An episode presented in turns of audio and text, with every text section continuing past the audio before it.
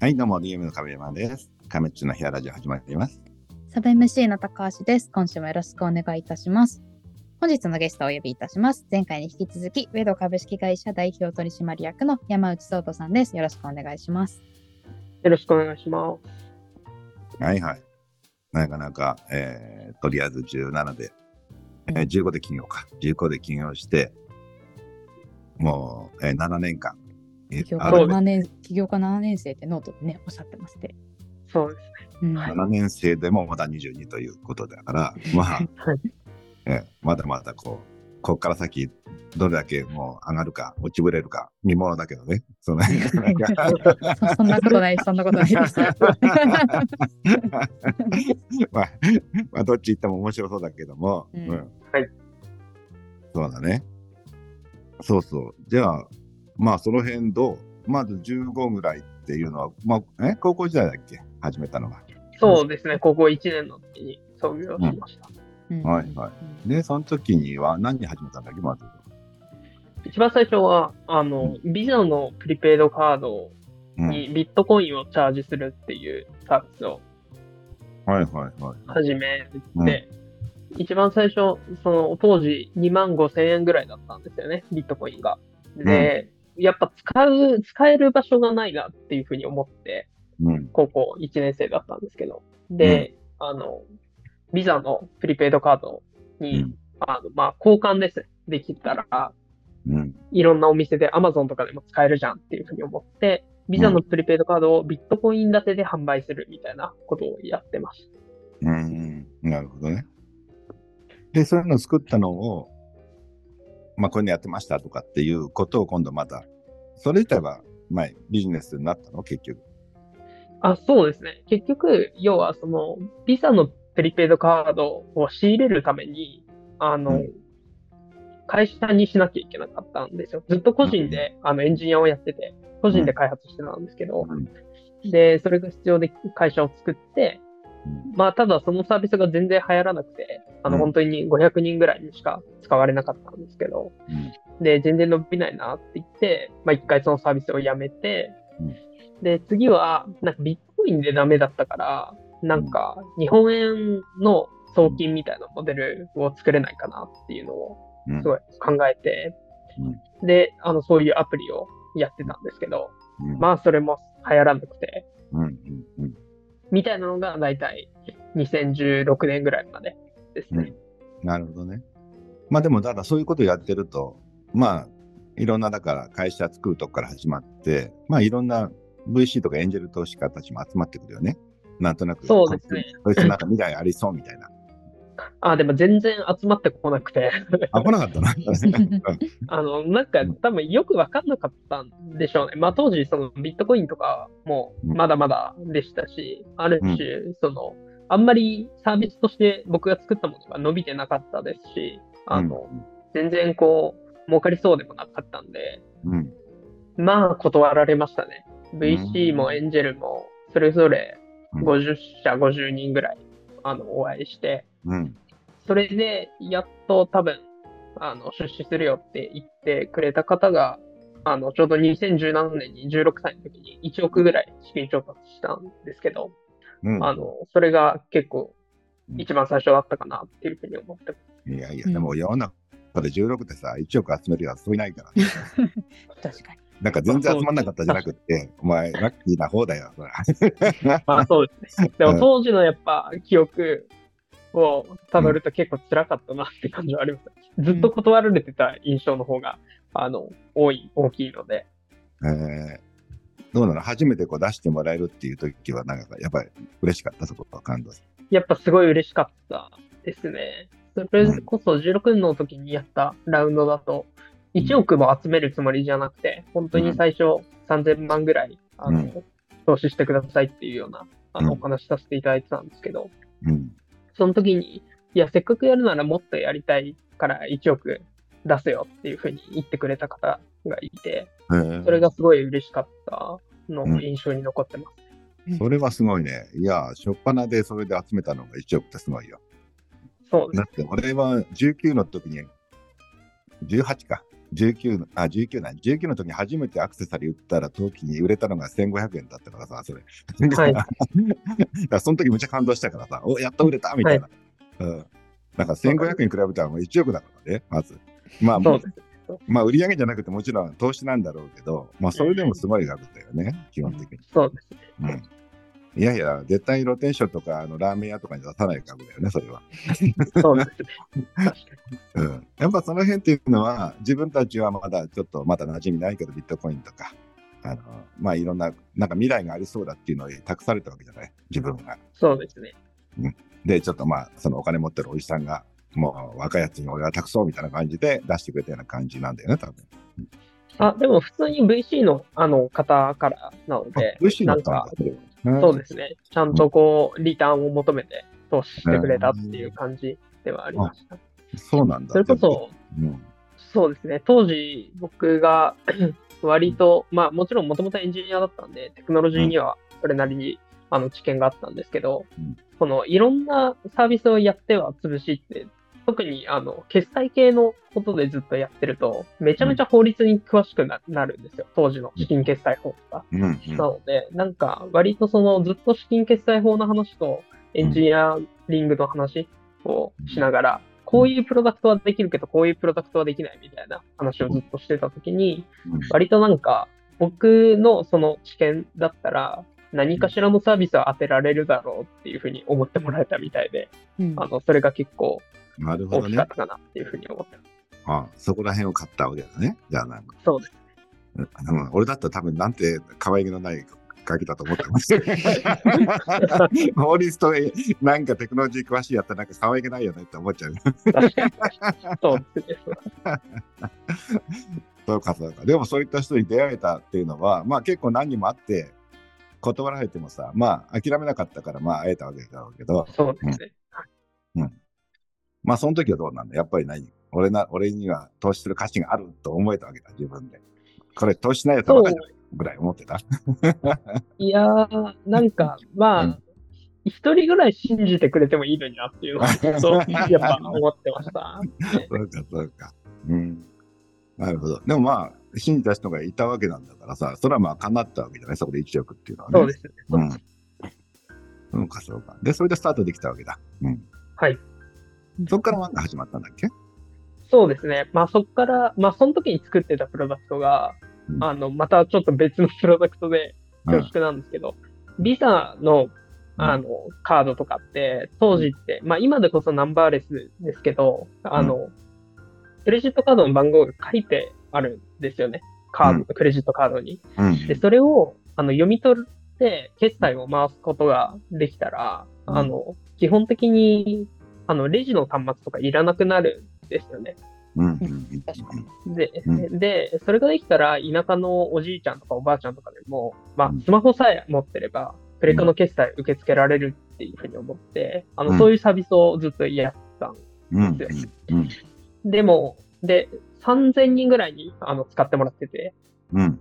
で、そのサービスをずっとやってたら、やっぱりこう、不正利用というか、まあ、盗んだカードで決済してお金ぬす抜き取っちゃうみたいな人が、あの、はい。はい。結構ユーザーに増えて、で、そういう人たちと戦ってるうちに、まあ、どんどんこう、お金がなくなっていってしまって、会社の。まあ、あの、ある程度補填をしなきゃいけないので、あの、そういう詐欺に使われたりとかすると。うんで、それでお金がなくなっていってしまって、あの、この事業も続けてられないよねっていうふうになって、サービスをやめて、で、その後にできたのがワンっていうあ感じ、なるほどね。うん確かに、じゃあ当時はまあ法律とかテクノロジーは詳しかったけど、あ悪党には詳しくなかったというやつだね。そうです。はい。まあそれは俺のが勝ってるかもしれないな。いや、そうだと思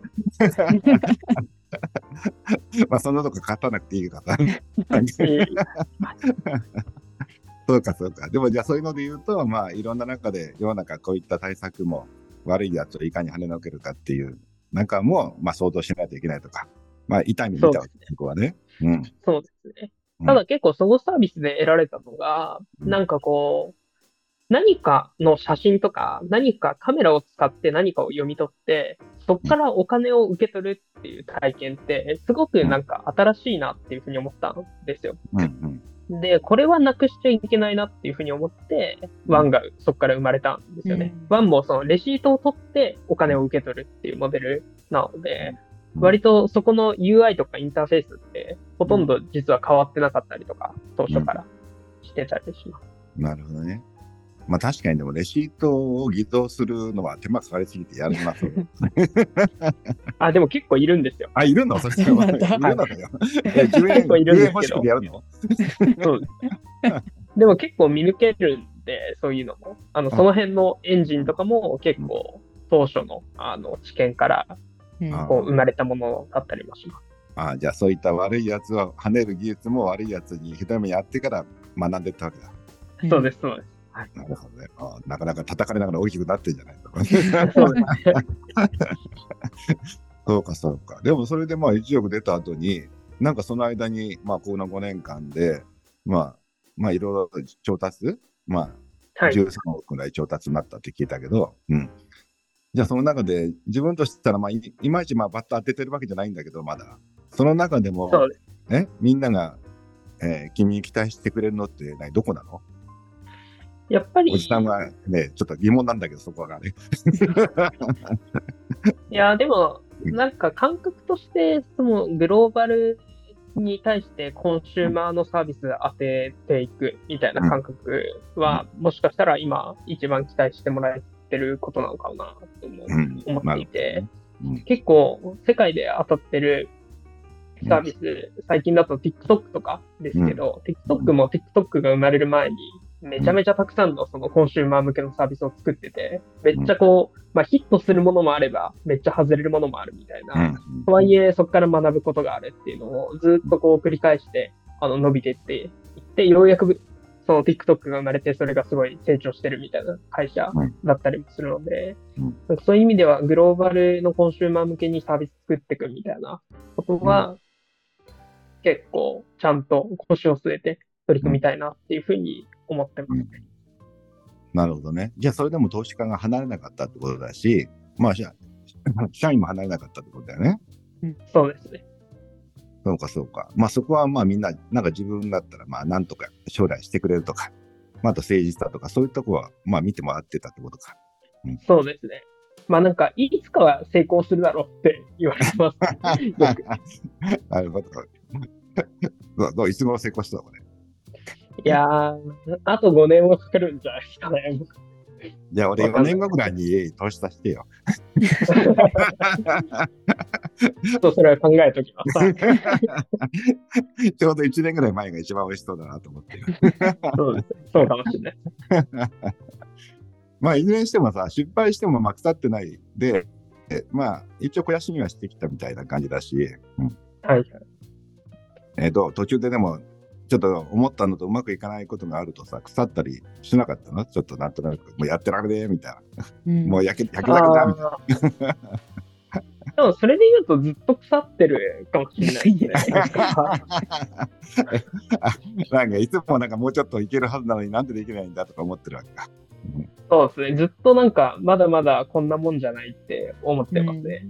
なんかもっともっとやっぱ使われるサービスに、まあもちろん伸ばしていくっていうのもそうですけど、またこうゼロから作っていくみたいなことも含めてですけど、うん。あの、まだまだやりたいなっていうのは思ってますね。あとはやっぱり、今までずっとソフトウェアというか、もうアプリ、スマートフォンアプリだけでやってきてますけど、なんか、本当はもっとこうハードウェアとか、うん。それこそ、あの、空間的な体験みたいなものとかを作っていきたいなっていうのを思いますね。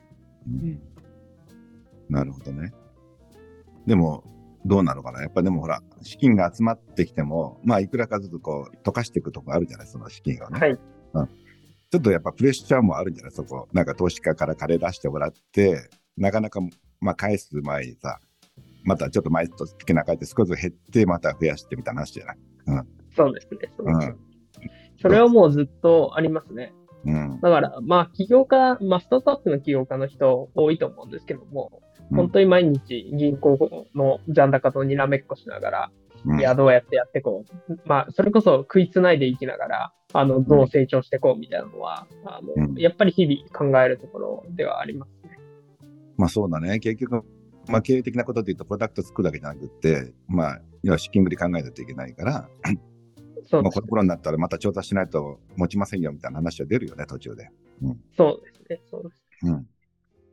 そうか。その中でやっぱり結構、ね、ププレッシャー感じながらも、まあ、でも、まあ、みんなでもまだ応援してくれてるってことだもんね、それはね。うん。そうですね。うん。やっぱりなんか感覚として、それこそなんかプロダクトを作るためとか、プロダクトを世に出すためにかうん作ったこう会社だったりはするので、うん。なんかあんまりモチベーションがうんミッションみたいなのがない。うちの会社ってミッションみたいなのがなくて、う。うんん。その目的があんまないんですよ。うん。会社として。うん。だからなんかあんまり辞めるみたいな選択肢がなくて、僕自身、会社を辞めるみたいな。うん感覚があんまないので、なんかそういう意味では、そういうところを本当にあの信頼してくれてるんだろうなっていうのを思ったりします。うんうん。なるほどね。まあ、それじゃまあ、まあ、日々は苦悩しながらも楽しんでるってことだよね。そうですね。やっぱりサービス作ったり、物作ったり、うんこう苦しみながらあの育てていくみたいなのがすごい好きなので、うんそういう意味ではすごい楽しいです。なるほど。ここはじゃあ、まあ、俺とは、まあ、50歳ぐらい違うかもしれないけど、まあ、40歳か。ぐらい違うかもしれないけど、話合いそうだね、そこ。あのノートにも平時よりユージのが得意な性格って書かれててなんかそう思えるのはすごく、あの心強いと言いますかなかなか稀有だなと思いながらあの拝読してたんですけれどや。え、なんて書いてたって？あ平時よりユージの方が得意って書い書いてらっしゃある、なるほどね。そうそうんか、かっこいいこと言っちゃってば。いやいやいやなかなか平時になれないから、お前言ってんだろ。いやいやいやそれもあります。はい。もう U 字だらけで U 字しか知りませんほぼ有事ですね。うんはい。いやなんかね あのコンフォートゾーンみたいな言葉も世の中にありますけどとはいえやっぱ何も起きない方が心は落ち着いてられるんですけどそうじゃなくてそうじゃない環境を楽しめるってのはすごい素敵なことだなと思います。うんなんか落ち着いてる時の方がざわざわするんですよね。うん。うんまあ確かにね。うん。いや、俺はまあ、まあ、U 字だらけの人生だったけども、まあ、まあ、ある程度ちょっと、もう50ぐらいの時にちょっと、なんとなく平和になりすぎて、新しいネタもちょっと出なくなったりとか、そういう時にちょっと、うちょっとまあ、退屈って言って変なんだけど、あの、そうね、やっぱり、ちょっと気合がちょっと、うん、ちょっと寂しくなるというか、そうですね。またちょっとエンジンかけてまた走り出したりとか、今再現してるけどさ、わかります。うん。そうか、そうかうん。じゃあ今は、まあとりあえず有事を楽しんでるところだね。うん。そうですね。うん、なので、ずっとそれをやっていくんだろうな、この先の人生って思ってます。あとはじゃあ、その有事だらけの人生にあの社員たちが、あの、持つか、あの、投資家たちがしびれ切らすかっていうところ勝負だね、これ。そうですね。すごいプレッシャーが。まあ俺も有事だったけど、まあとりあえず、あの、時々こう、家庭とかもフォローしといて、なんとかいまだに離婚されないで済んでるんだけど、でも、あの、その辺ちゃんとしていかないと社員にあの愛想つかされないようにしないと。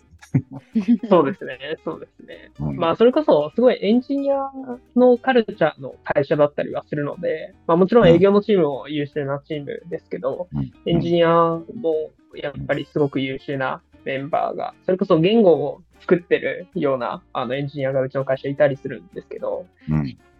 彼らとも割と日々、こう技術のディスカッションができるから、うん一緒に行ってくれるなっていう感じも、うんあのしてるので、その辺は僕もどんどん自分の中でもこうちゃんといろんな学習をして成長していかなきゃなっていうふうに思います。そうか、そうか。まあ、それで言うとさ、エンジニアたちは今、まあ、一緒に行って楽しいと思ってるからやってると思うんだけどさ、はい。うんもうちょっとだったらそろそろ結婚しようかなとか、子供をしたいとかあるわけだからさ、はいはい。その中でやっぱ生活支えるようにできるところが国家勝負になるじうんそうですね。そうですね。まあ、うちの会社でも半分ぐらい結婚してますけどね。子供いるメンバー半分ぐらいいたりするんで。はい。うん。そうか、そうか。いや、でもそのうちこの会社好きなんですけど、いつになっても IPO しないからもう僕貼りますとかなっちゃう。あるかもしれないですね。そうか。じゃあまあ、そろそろ稼がないといけないんで頑張ってね。うん。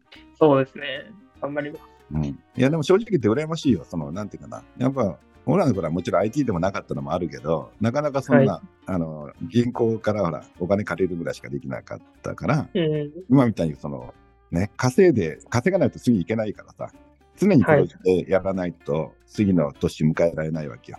うん。100万でも200万でも黒字出さないとさ、もう次の年いけないっていうのがあるじゃない？はい。調達っていうのが、そもそも調達したいって言っても出してくれるのは田舎で、で、まあ、ビデオレンタルとかやってても、まあ、出してくれるとかないじゃない、普通はね。うん。うんうん銀行も貸してくれるのがギリギリじゃない。はい。うん。だからそういうので言うと、やっぱり、ある意味、今やっぱ恵まれてると思うんだけど、そういったなんかうん血液を入れてもらってるんで、輸血、まあ、はいね。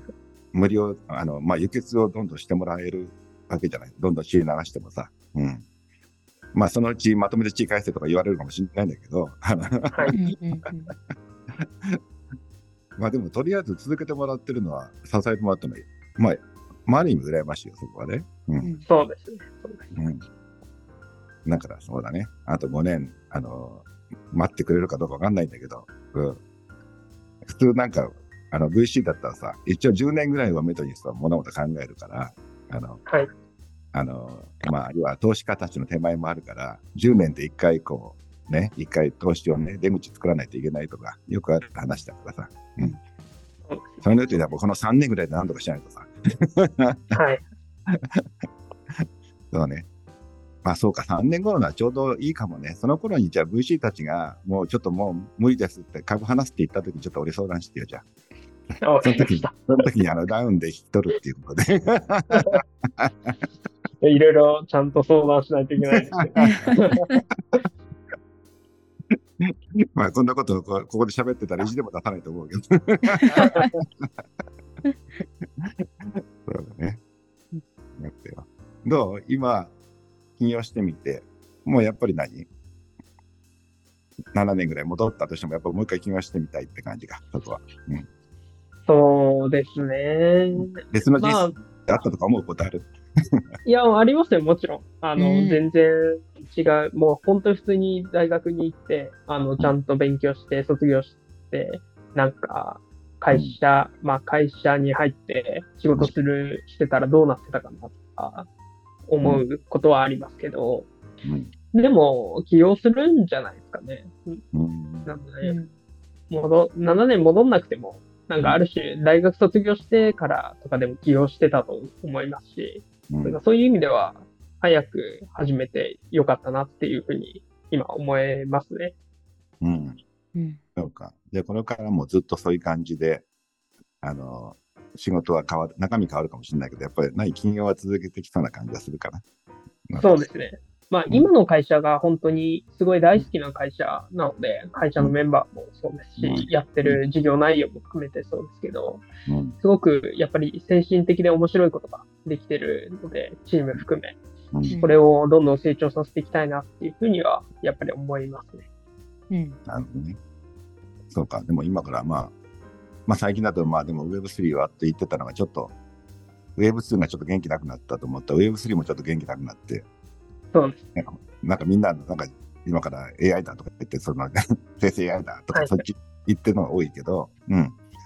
まあその中で言うと、まあ自分たちからするとどれも、どれも身近っていうかとっつきやすいよね。その、ある程度そ、30代、40代に比べれば。うん。だから新しいとこっていうので言えば、まあまだまだちょっとこれからが面白い、楽しみなんだろうけど、うん。そうです。まあうん楽しみだけじゃなく、やっぱこれ結果見せないと、起業家ですから。そうですね。もちろんですことかもね。そうか、そうか。まあでもね、楽しそうで、まあよかったね。あの、久しぶりの5年ぶりですもんね。んそうです。ね。そううん まあ、いや、続けてるのは本当にいっぱいなんだかんだ言いながら。うんありがとうございます。うん、だってまあ、会社なんてまあ正直言って、利益、まあ投資家にはまあ申し訳ないけどさ、利益出す出さない以上に続くっていうことが一番、まあ、うん。社員的な立場からするとさ、まあ続くっていうのがさ、あの一番大事なのね。うん。で、もちろん投資家たちにも、まあ、利益回さないといけないと思うんだけど、うん。はい。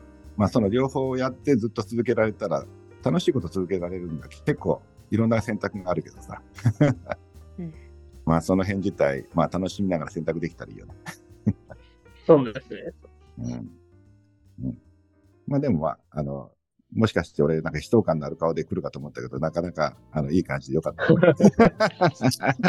なんとか元気にやってます。身長も伸びてることですね。そうですね。そうか、そうか。じゃあまあ、泣きたくなったらまたアーバーでも飲みにおいで。いきます。ありがとうございます。じゃあ、えー、3年後か4年後にまた会いましょう。その頃に、あの、そうですいいいい話も持ってきてほしいし、はい。悪い話だったら一杯を持ってバイバイするかもしれないけど。はい。再会を必ず続けとくようにね、それまでは。た。はい。頑張ります。はい。ありがとうございます。はい。ありがとうございます。